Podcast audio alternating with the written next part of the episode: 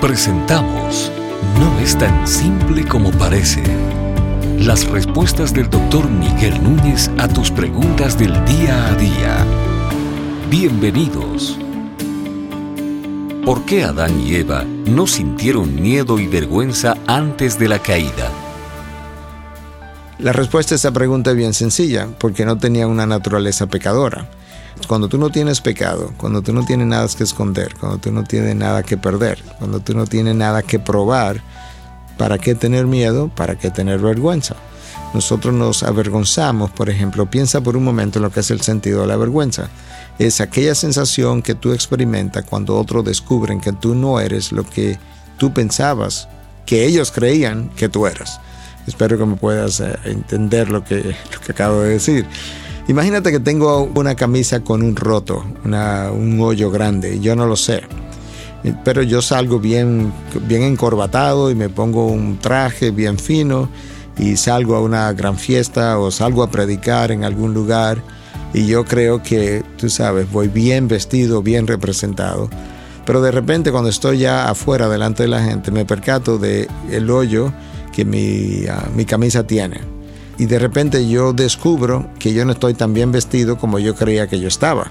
Entonces sufro vergüenza. Eso es el sentido que experimenta cuando tú descubres que tú no eres lo que los otros pensaban que tú eras. O que no estás tan bien parado, tan bien vestido o tan bien lo que sea como tú entendías que los demás pensaban acerca de ti.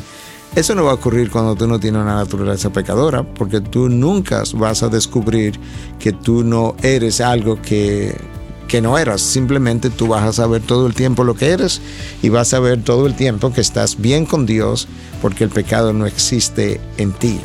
Lo mismo podemos decir del temor. Nosotros tememos la falta de aprobación de los demás, nosotros tememos la falta de cariño de los demás, pero todo eso está arraigado en la naturaleza pecadora del otro y en la naturaleza pecadora en nosotros.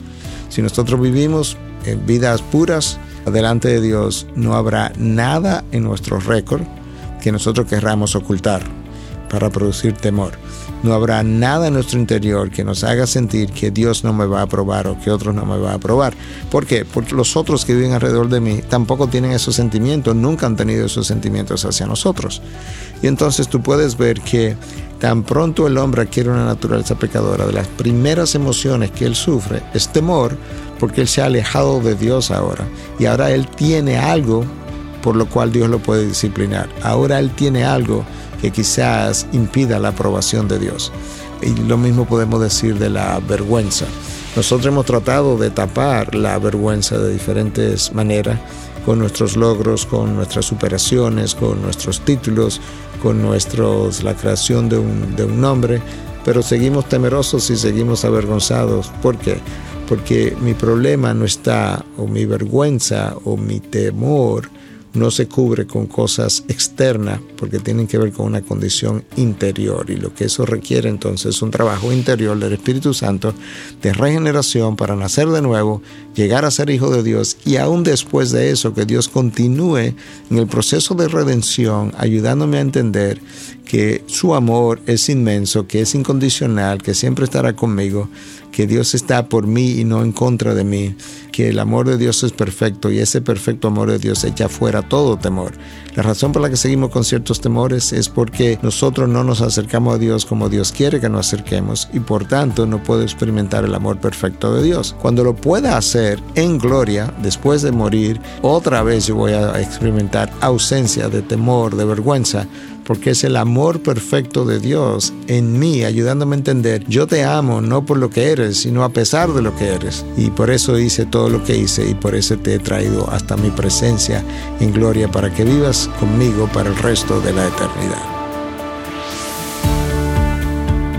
Estas y otras preguntas llegan hasta ustedes gracias a la valiosa colaboración de nuestros amables oyentes. Si deseas compartir con nosotros tus consultas e inquietudes, visita nuestra página de internet integridadysabiduría.org. Gracias por tu gentil atención y será hasta la próxima.